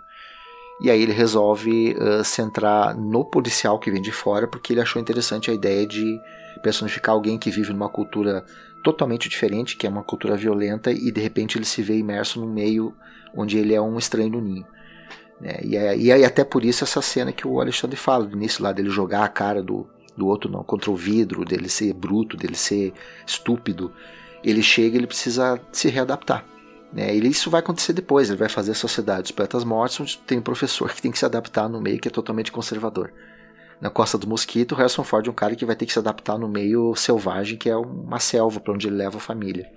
Né? Então esse é um tema muito muito muito forte para o Weir nesse, nesses primeiros filmes. É um pouco a história de todos nós, né, do ser humano, né, de ter que jogar conforme o meio, né, onde ele está, né, qualquer circunstância. E essa me parecia me, me parecia a preocupação dele que ele não conseguia encontrar esse tipo de conflito porque era um filme policial meio padrão, né? Uhum. O cara vinha para fazenda para proteger a, a mulher e os caras vinham atrás e ele viu que aquilo ali não era o mais interessante. Ele inclusive tinha um romance na história entre ele e a, a Rachel, que é a personagem da Kelly McGillis, e ele tira. Ele vai deixar alguma coisa aqui ali, uma, uma tensão sexual. É, uma tensão. É, uma tensão Esse sexual. Esse pra mim é um, um dos grandes predicados do filme. É. Né? Ele não cair nessa. É, ele de... ameaça cair, mas não vai, né? É, ele não vai até lá. É interessante, o, você falou, um dos filmes da, da, da sua cinefilia aí, dos primórdios da sua cinefilia, né, década de 80, meu também, que é uma reflexão que eu fiz revendo o filme, né, porque eu já conhecia o filme, já tinha visto, imagino que tenha visto algumas vezes lá atrás, lá cerca de 25, 30 anos atrás. Na TV, né? Na TV, VHS, né, gravando e tal. E é incrível como a gente lembra algumas coisas. E muitas vezes filme que eu vi ano passado, né, eu, eu não lembro praticamente nada. Eu acho que está associado com, com algo que tu falou aí, né? Está associado à tua experiência emocional. Porque, imagina, 85, eu devo ter visto esse filme lá por 88. É, foi quando passou eu na tinha TV. 14, 14, 15 anos, entendeu? É, vendo o filme que tem ali algumas cenas de violência, né? É, uma coisa que eu, não, que eu não, não esqueci, por exemplo, quando foi chegando nesse momento no filme, eu lembrei, automaticamente eu lembrei, a questão do milho, né? Aquele. Qual é o nome daquilo ali, né? Daquilo. O, o silo. Silo. Silo, o silo de, de, de milho ali, né? Aham. Eu sabia que alguém ia ficar ali. É. eu troquei os personagens, mas eu sabia que um ficava ali. Call Dryer Feelings. É, pois é, pois Não é. lembrou pra vocês, Vampir, né? não? Vampir. Vampir, né? E, e tem um que fica na parede, não vou contar muito, mas tem um que fica lá na parede. Eu lembro, eu lembro esteticamente aquele, né, descendo pela parede e tal. Quer dizer, pequenos detalhes. Eu lembro do da cena dos carro, do, do carro também, né? Que foi uma, uma ótima sacada aquilo ali, né? Ele introduzir a música naquele, naquele momento, né? Ela vem através do, do rádio do carro, ele está tentando consertar a bateria e quando ele consegue um respiro lá da bateria, entra o, um rádio e aí entra a música e ele se empolga e tem aquele momento ali interessante entre os dois, né? Mas tu é vê que aí interessante o isso. Falou. Porque as partes que eu lembrava da, da construção do celeiro, né? Eu lembrava também essa dança deles ali do, ah, do carro. Mas ah, as partes que mais, que, que mais ficaram comigo são partes onde você não tem uma cena de ação, você não tem uma cena de violência, você tem uma cena de, de interação de alguém ali que tá no meio Ah. que, é, que é diferente. A cena do celeiro eu fiquei. E, é, e depois eu comecei a entender o porquê. Porque ah, é uma coisa que ele não tem na cidade grande, que é o- o- esse conceito de unidade, de coletividade É, que você não é um, você é um de um de um corpo só, de algo muito maior, que é algo que ele que ele vai aprender ali, né? Então eu, eu também ficava mais com essas cenas do que com a cena. Eu me lembro da, óbvio, da, da cena do celeiro ali, do, do silo. Só que toda essa parte ali, ela é muito rápida em comparação com todo o resto. é. E aí eu vi uma, hoje eu li uma coisa muito interessante que eu nunca tinha me, tinha me dado conta, porque o título original dele é Witness, não é The Witness. É, Aí o cara questiona procurei- assim, ó. é, seria, afinal, a testemunha ou seria uma indicação de algo que você tem que fazer? Tipo, testemunhe. Um verbo, Olha né? o que está acontecendo, exato. É, Porque witness, vai ter relação com o que vai acontecer no final, depois a gente volta, mas é algo que eu nunca tinha me dado conta. O que ele faz ali é testemunhar um universo que é completamente diferente do dele, É, a testemunha pode ser o personagem do o próprio Book, né? personagem, e não a, a- o, Hum, o rapaz o lá, não, garoto. não, não um garoto, né? Então até o cara fala, não, aqui eh, um em cada três M's tem o sobrenome Lep. Então existe uma coletividade ali muito grande quando alguém faz uma tem coisa. telefone. né? Ah, é, é até bom, é, é bom até comentar, a gente meio que, que, que atravessou aqui, porque o para quem não viu ainda, o filme fala sobre um, um garoto, Amish, os Amish são um grupo cristão que vive isolado da sociedade moderna, dos confortos, né, sem, auto, sem telefone, sem eletricidade, e eles vivem em uma comunidade isolada lá na Pensilvânia, inclusive o, o Weir, ele chegou a gravar algumas coisas ali, só que o, o conselho ali, depois de um tempo, pediu para ele parar de gravar, para ele parar de fazer filmes ali. Uh, inclusive terminaram o filme com uma ordem da própria prefeitura ali de, de evitar que qualquer outro filme fosse gravado ali para perturbar o sossego deles, né? Mas eles queriam vender coisas para produção. O Weir conta isso. Não, a gente não podia mais gravar e filmar muitos deles, mas volta e meia eles vinham ali na produção. Eu vi aquele monte de chapéuzinhos, estavam querendo vender coisas pra gente passar o nosso tempo ali. E um desses, desses, desses garotos ali, ele é órfão, o pai acabou de morrer, ele viaja pra cidade grande para visitar um parente, ele é testemunho do assassinato, o personagem Harrison Ford descobre que tem gente graúda da polícia envolvida, leva ele de volta para a comunidade para esconder, porque ele sabe que não vai poder levar adiante, só que ele tá ferido e ele acaba ficando ali. E ele tem que se esconder para proteger a vida do menino. Aí que vem a ideia da testemunha que hoje me virou completamente a cabeça quando eu comecei a pensar realmente na falta do artigo no título no título original. Só comentar, eu tive um, o contato com os M's quando eu fui na, na, na Filadélfia. É, e, e, os M's são ali do lado, né? E eles, como tá até no filme, né? De tempos em tempos eles vão à cidade, né? E eles vão periodicamente lá no, no mercado central lá da Filadélfia para vender os produtos deles. Tem uma barraquinha Amish lá. Né? Então, quer dizer, aquela coisa fechada, porém tem que tem algum, que sobreviver, eles têm que né, sobreviver, né? Eles têm que sobreviver. É, então tem é... lá comidinha Amish, as coisinhas dos Amish produzidas por eles, vão, eles levam para vender lá é. para Pro... Eu, eu, acho que esse é um dos motivos também que eu, que eu lembrava muito do filme, né? Essa, esse deslumbre com uma. Eu não sabia nada. O que, que era, né? Um troço o que, que era o Amish, né? A primeira vez que eu estava tendo o contato com. E lembra um pouco o Cinzas do Paraíso. Comunidade, né? Cinzas do Paraíso, eles filmaram boa parte do filme também num local que eu acho que era dos Amish, mas no Canadá, não era Amish lá? Ou era. Não, não era. Era o Huguenote era outro, é, outro tipo, sei, outra, outra, outra, vamos dizer, outra congregação, não sei qual é o nome. É, tem Quaker, né? É, Os Quakers, é. é. É, não, mas não, não eram nem, nem Quakers não, e nem Mormons e nem nem Amish. Nem Amish. É. Era uma outra coisa, era mas era, outra. era, de qualquer forma mas no com Canadá. conceitos parecidos, né? Sim, de isolamento e tal. É. é. Tem uma coisa interessante ali que ele, como eu falei para vocês, ele ele tirou aquela história de amor que ele achava brega, ele aumentou a parte dos Amish, e aí o, os autores do roteiro original, né, eles chegaram para ele e, e estavam puta da cara, né. E aí eles teriam dito assim, tá, tu já não quer agora, já subiu o palanque lá do Dorothy Chandler e recebeu o Oscar. Porque estavam bravos, ele estava mudando completamente o, a, a, base, o cerne da história. Agora a grande ironia foi que esse roteiro que o, que o Weir podou e deixou com a cara que ficou no final, rendeu para esses caras o, o Oscar de melhor roteiro, ganhou o BAFTA de melhor roteiro e ganhou o prêmio do sindicato de melhor roteiro. Aí foi o grande hum. Tapa na cara que ele acabou dando, né? O filme foi indicado a oito Oscars, venceu uh, de melhor roteiro e edição. E a, a, ironia é essa, né? Que os caras começaram a brincar com ele que ele ia querer ganhar o Oscar com aquele roteiro que ele estava mudando. Quem subiu para receber o Oscar foram eles mesmos, né? Depois. É.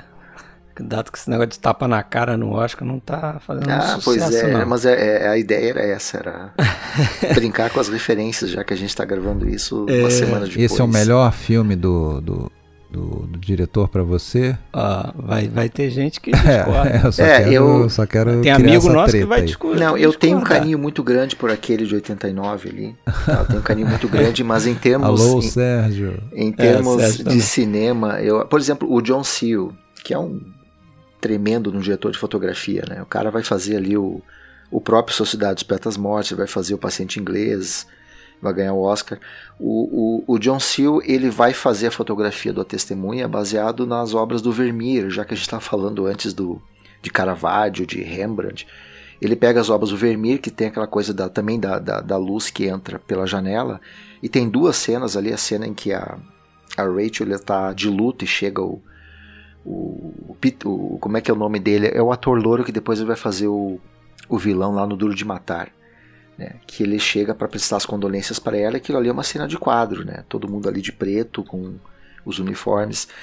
Tem uma outra cena em que o. Aquela John... cena da nudez também. A né? da nudez é maravilhosa também, é só a luz de velas também. Ali foi usado só a luz é, de vela. É o Godunov, né? Alexander o Godunov, Godunov, isso, Alexander Godunov. Tem a cena em que ele acorda, né, que o Harrison Ford acorda, ele olha para frente e você tem um conselho inteiro de anciões ali, anciãos ali olhando para ele. E de novo, você tem aquela luz que vem na janela ali, que aquilo ali parece um quadro do Vermeer. Então, comparativos. A gente tem uma cena no início onde a gente vê os, os M chegando na fazenda e a gente tem aquele plano da estrada que você vê a fazenda lá no fundo e os M caminhando em direção à fazenda. Você tem um uhum. sol tudo mais. No final você tem o mesmo plano, só que você tem um tempo nublado e você tem os três policiais armados. É, aquele plano descendo. muito bonito. Né? Aí ele vai fazer também esse jogo Caras de quase em silhueta. Né? Exato. Então, é um baita trabalho. A gente tem Maurício Jorré na trilha sonora. Né? O, e a gente Tom tem Noble, Viggo Mortensen. Viggo Mortensen como primeiro papel dele. Né? Diz que é, ele pegou o papel porque cinema. o diretor achou que ele tinha cara de Amish. Eu não sei o que isso quer dizer. Pois ele nunca é. também, também explicou né? Mas é, é, O cara que demora pra. Agora, ainda bem que o Danny Glover depois ele se, se ajeitou e fez uma bela dupla aí com. Foi o ano da virada, né? Foi o ano da virada dele, porque ele vai fazer a cor púrpura no mesmo ano e ali ele começa a entrar no mapa depois de fazer esse filme aqui. Esse filme me lembrou, me lembrou, claro, Cinzas do Paraíso também, pela ambientação no, na comunidade. Mas curiosamente me, me lembrou em algum momento os Sete Samurais, cara, pela aquela coisa ali, né, da comunidade que precisa se defender do, do vilão externo. a conexão. É, as conexões voam, né, quando você está vendo o filme. Né? Não fiz essa conexão não, mas faz sentido. Não, mas é legal porque depois a gente pode fazer um paralelo é um com essa conexão para explicar uma coisinha depois aí. Eu não tinha pensado não. nisso, mas é a força do coletivo, né? Agora eu vou te dizer é. qual é a cena do filme que eu mais me lembrava de, dos anos 80 quando eu assisti. É a, aquela da construção lá, compartilha a limonadinha, aquela bobagem lá, sabe? Da limonada lá, passa o copo de limonada querendo dizer assim, olha, agora eles estão de bem, daqui a pouco vai rolar um ciúme aí e tal. É. Mas é isso. Tem mais alguma coisa ou vamos para os spoilers? Vamos para os spoilers. Ei, Fred, esse podcast pode conter spoiler. Vamos lá então. Bom, spoilers. Spoilers do Basilisco. Bom, Basilisco eu só queria acrescentar uma informação que o filme ganhou um prêmio no Festival de Locarno 63. É... Bom, mas quanto aos spoilers, a gente tem o personagem do Antônio, que eu tinha comentado que para mim é seria o principal da história. Ele vai a Roma, né? Chegam lá uns parentes visitando. Aquela visita ali do, dos parentes da cidade grande, é, eu acho é, um momento tipicamente feliniano, assim, né? De, do filme, em que o grotesco da, da, daquela mulher gente. traz até uma câmera. É, né? a, aquela da câmera ali é que é a Flora, que é a, é. a, a, a, mulher do, do Mastroianni. Na verdade, foi casado oficialmente com o Mastroianni a vida toda dele. No entanto, eles já viviam separados ali há mais de 30 anos. Enfim. E, a, e acabam convencendo, inclusive a Madalena lá, ela sugere, né? Você tem que sair, vai embora, não, não, não pense, vai, vai, vai. O garoto acaba indo, mas assim, né, sem muita sem saber muito bem para que ele vai para Roma, né? Seria quase uma visita temporária Sopetão, e tal. Né? E acaba voltando, né? Voltando, mas com a intenção de depois retornar definitivamente a Roma. Mas só que ele volta Inclusive a gente tem ali aquela situação do amigo dele lá, o, o Francisco, né? É Francisco? Personagem do, do Stefano Sataflores. Isso. Que, que você vê que ele fica até um pouco enciumado, né? Quando o amigo vai para Roma e meio que vai abandonar ele. Quando volta, diz que veio correndo. Fiquei sabendo que você voltou, vim correndo. Dizer oi e tal. E, enfim.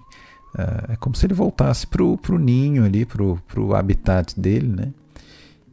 E a narração retoma ali para encerrar o filme dizendo e ele, ele vai, mas ele vai adiando e vai adiando e vai adiando. Aí vira Garcia Marques, né? Aí vira Aí aquele tá realismo tá sabendo, mágico. Você tá fantástico. sabendo que ele não vai mais, né? Não vai, ele caiu de novo naquele marasmo. Pois é, isso, isso que é interessante. Esse pode ser também, ó, Fábio, você trouxe isso no, no outro episódio que a gente fez. É aquele tipo de filme em que os personagens eles não evoluem. Eles mostram, a, mostram a repetição. Chega no né? final, né? eles são a mesma coisa, né? Eles vão, vão e, ficar naquela e, cidade. E o, que, e o que baliza aquela ideia que o Alexandre falou, pessoal, ah, um filme que não acontece nada. Não, mas é exatamente isso. É para ser é. assim. Porque isso existe. Aquilo não é da cabeça de ninguém. Existem lugares assim, existem culturas assim, lugares parados no tempo. Não precisa ir muito longe, não. Não precisa ir muito longe. Eu vou te dizer. É, quando eu vou na, na cidade aqui do interior de Santa Catarina, é, onde a família da, da, minha esposa, por exemplo, eu noto qual que é o grande passatempo da, dos jovens, das pessoas que são daquele lugar. Praça. Então vão para a praça tomando cerveja num domingo, 10 da manhã, estão ali sentado com a cerveja na mesa. Poço de combustível. E, e aquilo ali é o aquilo ali é o prazer. Então, se não tiver um uma, um motivo muito forte para aquela pessoa mudar de vida, aquilo ali vai. É a rotina, né? Aquilo ali é que dá prazer, encontra os amigos, joga a conversa fora, não, não, não produz nada de útil, mas quem é que quer produzir? Né? Tá bom assim? É, tá bom assim. Né? Existe, existe esse, esse modo de ser também. Repararam que todos eles usam terno. E eu fiquei pensando, por que, que a gurizada usa terno? Eles não trabalham, mas não, eles, eles ficam usando ternos para ficar dando voltas na cidade. Então estão. Uhum. É outro aspecto que eu achei. Uh, você parece que está vendo uma coisa meio etérea, meio, meio fora do, do, do, normal ali, um lugar que eles estão presos e não, não conseguem sair. Naquela descrição inicial, inclusive tem um tem uma hora que fala assim, é podemos pegar qualquer dia, pode ser ontem, um ano atrás, qualquer dia. é, são todos iguais os dias, né? Uns iguais aos outros. E, e você vê que a, a assim a, a incapacidade de mudança é tão grande que quando alguém tem uma ideia de talvez criar uma cooperativa para né, unir forças dos, dos produtores, os, os próprios né, possíveis é, beneficiados beneficiados, é, um lá se recusa, fala, eu não, eu não quero saber dessa história não, eu quero continuar controlando minha própria produção aqui, ainda que ele morra de fome, né? Mas ele não, não quer essa, essa modernidade. Então você vê que está fadado ao, ao, ao, ao, marasmo mesmo, aquele mundo ali. Né? Letargia, né? A letargia, o sono eterno. Eu que eu ia comentar, uh, que eu tinha falado que no início lá a gente tem aquela cena do, do almoço lá e depois vai alternando a cesta com as cenas da cidade, as ruas todas iguais, os, os, as, as frentes das lojas. Quando a gente chega no final, a gente vai ter aquele plano em que eles vão estar jogando poker também ao redor de uma mesa, né? Então a câmera se afasta um pouquinho. E a gente termina o filme vendo os prédios da cidade, vendo a escadaria sem ninguém. É aquela coisa do ambiente que não muda nunca, né? Os prédios uhum. estão sempre ali, as pessoas vão Sim. estar sempre ali. Quando, quando o Antônio vai embora, a gente embarca no carro e a gente não vê mais ele, a gente tem a visão do carro, dos prédios ficando para trás. Então eu acho que tem muita coisa dessa da, da, da dela trabalhar a cidade, os prédios Sim. que estão fixos ali, que estão velhos já, que estão ali há muito tempo, como essa representação. Tem um detalhezinho, um momentinho rapidinho curioso no, na hora que chega aqueles parentes de carro, né? Que acho que é o Francisco que pergunta, tá, mas é, quem que são aqueles? Ah, são turistas. Tá, mas por que que, que, que um, um turista ia querer é ver aqui? Né? Porque isso é muito comum, né, cara? Isso é muito comum o, o, turista que gosta de ir em lugares que ele acha pitorescos, porque são diferentes do que ele conhece, mas a pessoa que vive ali fala, pô, mas qual é a graça disso aqui, né? Aí tu descobre que... que não é turista, né? Que é aparente. É. Qual é a graça, de... mas qual seria a graça, né? Daquilo ali. É. Mas é isso, tá, tá aí a dica. Espero que alguém conheça o filme por conta dessa dica nossa aqui. Isso aí, para isso que estamos aqui. Mas então, spoilers dos duelistas, né? É... Cara, termina naquela, naquelas ruínas maravilhosas ali. O, o Ridley Scott diz que achar aquilo ali, ele foi. Simplesmente ele achou um, uma mata lá, um negócio, foi se embreando, foi se embreando, foi se embreando na mata e andou, andou, andou, andou, andou até encontrar o que ele queria, acabou esbarrando lá com aquelas ruínas. Eu acho belíssimo ali aquele desfecho naquela, naquele lugar, né? É... Esse último duelo, como você tinha falado antes ali, né? Vem depois desse duelo na neve, é o último duelo com o Dubert já casado. E aí, como ele tinha proposto, o duelo vai ser com pistolas, né? É... E o filme se utiliza de um artifício que eu achei bastante inteligente, que não é novo, já foi usado várias vezes, claro, mas que é daquele de interromper, suspender a narrativa, suspender o desfecho por um breve momento, até porque o desfecho não é a morte do, do personagem do Keitel, né? Então eles, eles é, aquele duelo ali, o combinado é que cada um vai ter uma arma, uma bala em cada arma, certo? Que eram aquelas pistolas na época, você só conseguia dar um tiro. Cada um tinha uma e você só tinha dois tiros mesmo para dar e você só tem duas chances para matar o teu adversário.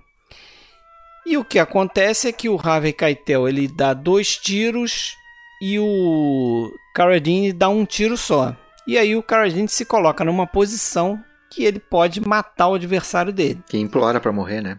Implora para morrer, que é a coisa que eu imagino que seja ditada pela honra daqueles homens ali, pelo código de conduta deles. Só que o filme é interrompido, né? O, o filme é interrompido, o, o, plano é interrompido e a gente vê o, o Duber voltando. Faz uma e elipse. Você não sabe o que aconteceu. Exatamente, ele faz uma elipse, você não sabe o que aconteceu, mas depois vem a narração dando conta de que o, o personagem Duber agora tem ali a mão. Sim. né, tem o controle sobre uhum. o seu adversário, porque pelo código daqueles homens ali também, olha, eu tenho a oportunidade de te matar, mas eu não vou te matar, mas eu também não quero ver mais a sua fuça, certo? Você está Sua morto vida me pertence, mim. né? Sua vida me pertence. Eu, eu... eu acho que é isso que o Ferro sabe que pode acontecer, por isso que ele implora é. para morrer.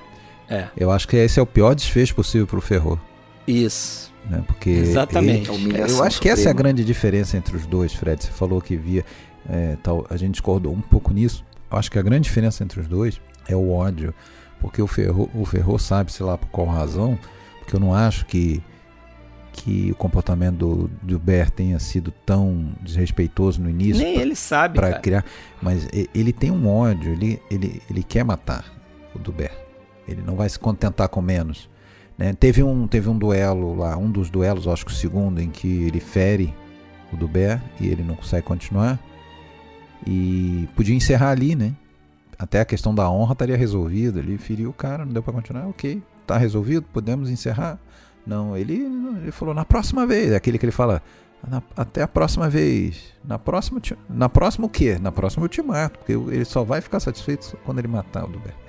Se tu me permite uma, uma colocação aí, que é o que eu lembrei, é, se eu ouvi direito, isso foi até uma ideia do Keitel, que ele começou a, per, a perceber que poderia colocar no filme uma questão também de classe social. Então, o, o personagem do, do Carradine, ele é o cara, né, mais ali de família abastada, provavelmente. A gente não tem muito essa... A gente tem meio pela irmã dele, né? A gente não tem muito essa noção da origem dos personagens, mas talvez essa raiva esteja aí também nessa relação, né? Nessa diferença de classe social. O, o, o Keitel é um cara mais do povão, né? Um cara que, que saiu de baixo. Então, sempre olhando aqueles caras que são mais abastados e que tem todas as regalias e tal, né? E ele vê o outro como um burguesinho, entendeu? Uhum. Seria mais ou menos isso. Uhum. Então ele encontrou essa motivação no personagem dele e o Scott trouxe isso pro, pro filme, porque eu acho que no livro não tem muito disso não. O que tem no livro, até onde eu li, é que é assim, é claro e notório entre todos os personagens ali que ninguém sabe por que, que essa, essa disputa começa direito. E até no filme a gente vê isso. Quando vai chegando mais no final, nem o próprio Ferro sabe por que, que ele tem essa cisma. O Dubé né? sabe, né? O Dubé é o único que guarda a lembrança do, do é, motivo, da questão da Madame Agora o Ferro tá tão lá, acostumado né? com, com o duelo, com o duelo, com o duelo, que ele, ele próprio esquece os, é. as razões de, de querer sempre estar tá duelando e, estar tá matando. Ele, ele bota a questão do, do, do outro não gostar, não amar o, o Napoleão, né?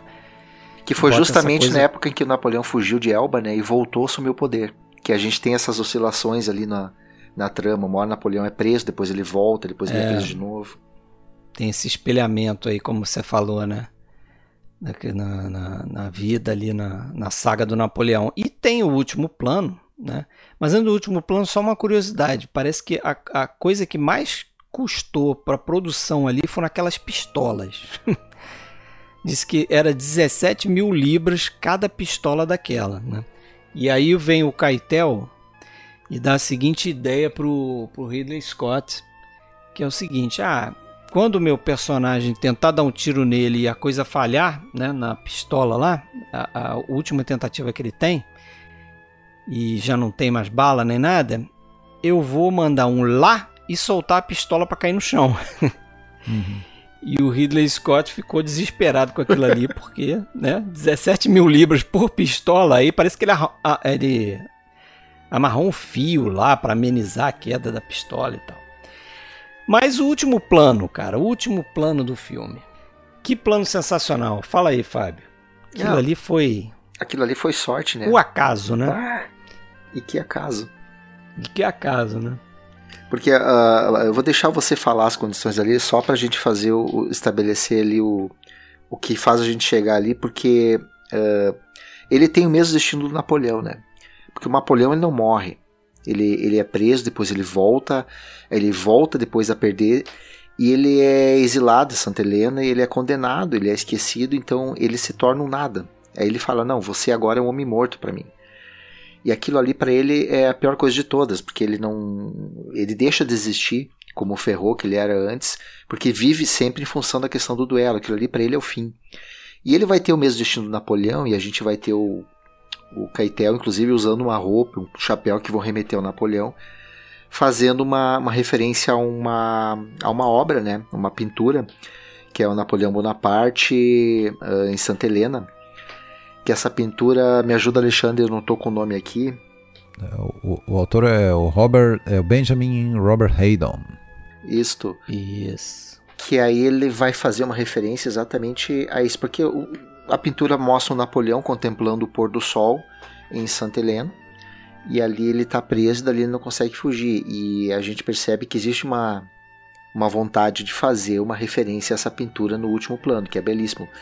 Só que quando ele começa a gravar, né, Alexandre, não tinha sol, que nem tem na pintura. Tinha só o- as nuvens. É, o, o Ridley Scott percebe que o sol está prestes a sair da, das nuvens e ele diz que ele fez aquilo ali num take só, né? Então eles começam a fazer o plano, o Harvey Keitel ele tá virado para aquele aquele como se fosse um rio, né? Mas aquilo ali é um É um mar, né? Ou não? não, aquilo é um, é um alagamento lá, Ah, cara. tá. É um, uma região pantanosa, assim. Ele tá meio que num precipício ali, né? Uhum. Quem, quem lembra do filme, esse último plano, vai lembrar. Então ele tá de Mas é costas um para a câmera bonito. e a câmera tá se movimentando. Tá fazendo lá um, um traveling in lá para cima do, do de costas e os- o Ridley Scott, eu acho que é ele que tá operando a câmera, ele percebe que o sol já está prestes a sair ali da nuvem. Então ele dá uma orientação pro, pro Harvey Keitel dele ir virando aos poucos, né? De perfil. E no momento em que ele faz isso, o sol sai da, das nuvens e faz até um flare na câmera, né? Aquele, nas lentes, né? Aquele E o flare termina no personagem, né? Termina no personagem, ficou excepcional aquilo ali, foi puro acaso, né? Uma alusão perfeita à própria obra ali do, do, do Benjamin Haydon. É, sensacional aquilo ali. O tipo de coisa que se alguém fosse filmar hoje ia fabricar aquilo Ia fabricar ali, né? totalmente. Seria um, um projeto aquilo ali, iam botar em CGI aquilo ali e tudo. Mas aquilo realmente aconteceu, né? É um efeito fotográfico real ali da, Aliás, uma pintura feita em 1830, que é a época que a gente comentou que inspira toda a fotografia do filme, né? O romantismo na pintura ali. Então, acho que é o final perfeito para a fotografia, para o trabalho que o, que o Tidy Tide faz nesse, nesse É. filme. O cara nunca mais fez nada parecido, né? Vamos combinar. Pois é. Pois é, pois é. Mas mandou bem nesse daí, sem dúvida nenhuma, né? É isso, senhores. Vamos lá então pro próximo, a testemunha. Vamos lá, spoilers, testemunha. Então, como o nosso nosso âncora já falou, a gente tem o personagem lá nesse, porque é um duelo final ali que vai acontecer, que ao contrário da maior parte dos filmes americanos, os- inclusive qualquer filme que fosse esperar com Harrison Ford, ele vai ser muito rápido, muito breve, né? Ele vai ser, os caras chegam na fazenda atrás dele e eh, perseguem ele ali no, no celeiro, no silo, na toda a parte onde estava trabalhando. Um deles vai morrer soterrado ali no silo, como a parte que a gente lembra muito. Inclusive o personagem, o ator foi realmente soterrado. Eles fizeram todo um, arranjo de equipe de, de dublês para permitir que ele respirasse e pudesse sair, mas realmente jogaram Se deu mal. jo- jogaram milho em cima do, do, do dublê ali. E aí o personagem do, do Danny Glover vai, vai morrer ali também. E é tudo muito rápido, né? Acho que aquela questão, essa cena é de 5 a 10 minutos, toda, toda a sequência. E a gente vai ter aquilo que, que a gente comentava. O, o Alexandre falou do, do coletivo, do, do da união do, da comunidade para enfrentar o, o inimigo porque vem a questão do witness, né, do testemunha ou do, do, a testemunha, porque o que vai resolver no final contra esse personagem que é o chefe do, do Harrison Ford não é a violência, não é o tiro, não é a morte, não é o duelo. Ele acaba desistindo porque ele acaba tendo várias testemunhas ali olhando para ele e o Harrison Ford fala: "Deu, chega. Tu vai fazer o quê? Tu vai matar todo mundo que tá aqui? Tu consegue entender que acabou?" E ele baixa a arma e é justamente aquela coletividade que está ali observando ele, vendo ele, que acaba com, com a violência, escalada de violência, não porque eles agem, porque eles não fazem nada. Eles só chegam, eles só, só se tornam um coletivo ali, eles só vêm em, em socorro ao, à família da, da Rachel ali. E eles não fazem nada. Eles só estão ali observando aquilo ali o suficiente para o cara perceber que ele não tem mais o, o que fazer. Né? Não tem mais como, como seguir em frente. E aí vem uma, uma parte que vem a questão de roteiro do Peter Weir, porque ele fala que no roteiro havia umas duas páginas de diálogo depois disso, em que o Harrison Ford, o personagem dele, conversava com o personagem da Rachel, da, da Kelly McGillis, que é a Rachel, falando dos sentimentos, porque que ele não podia ficar, etc e tal, eles ficam conversando, e ele achou que aquilo ali era literal demais, que tudo que ele tinha construído ali, toda a tensão sexual, que nem o Alexandre comentou antes, ela era feita de olhares, sem palavras nenhumas, não tinha não tinha nada que não fosse sensorial ali no filme. E aí a gente tem uma sequência final onde ninguém diz nada, né? A gente tem a sequência final onde ele se despede do, do menino sem falar nada. Uh, ele vai embora, só o, o, velho lá diz: Ah, cuidado com os ingleses. Ele tão diz nada, ele só abana. E no final ele tem só ele olhando para para Rachel ali, os dois só se olham e não dizem nada. Como diz o, o, o Will, ele fala assim: se eu fiz o meu trabalho certo, o público deve ser capaz de entender apenas olhando. E é para mim o, o que resolve esse final o fato de você ter abolido aquelas duas páginas de diálogo, de, de conversas, etc e tal ali. Uma, uma pessoa que assiste cinema é, sempre vendo como entretenimento tem, vai comentar o seguinte nesse momento, vai falar, poxa, mas por que, que ele não fica ali, né? e, é tudo que não vai acontecer, né? Porque não faz o menor sentido. A vida dele é outra vida, não é, é a vida total. Ele não é um, ele não é dali. Aquilo Até que é um... quando ele vai embora, quando ele vai embora, o personagem do Godunov tá, tá, tá vindo, né? E ele inclusive não é bem-vindo ali. Há uma troca ali, né? É, o Godunov tá vindo. Tá saindo de entende. carro e o é, e, o, e o louro lá tá vindo, né? A gente entende já, que vai já sabe o que, que vai acontecer. Ele não é bem-vindo ali, ele não tem que ficar ali. Ele não pertence, né? Aquele espaço é o espaço lá do, do Godonov pra, né? Esse teu público, ah, Alexandre, ele vai dizer assim, não, ele volta na continuação. Sim, sim, sim. Testemunha parte 2. Mas é isso, gente. Vejam, quem não viu, porque eu acredito que a maior parte da nossa geração acabou vendo em algum momento na, na televisão. Isso. Talvez não com a mesma atenção que eu acho que mereça. Mas hoje a gente já calejado pelos anos de cinefilia e de idade, a gente consegue valorizar coisas desse filme que talvez lá atrás a gente não, não reparasse. Mas isso é um, um fenômeno interessante que você está trazendo, né? Porque a gente costuma muito a falar de clássico, clássico, coisa assim, até mais antiga, anos 80 já começa a ficar muito recente pra gente. Mas para as novas gerações, anos 80 já, já começa a ser um, um buraco negro aí, né? É, Quase 40 anos, né? Nem, nem vão, né? Muitas vezes. Fico ali no Tarantino, 94. É, porque só começaria o cinema na década seguinte, né? Isso, só começa com Pulp Fiction.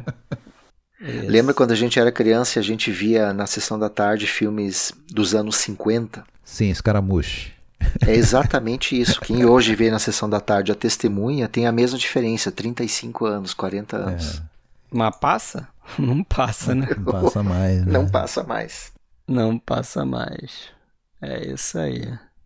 Então é isso, galera. Vamos nessa. Até a próxima. Valeu, Fábio, aí, pela tua presença. Eu que agradeço vocês. Vamos na próxima, então. Valeu, Fábio. Abração. Valeu, Fred. Até. Abraço. Abraço. Don't know much about history. Don't know much biology.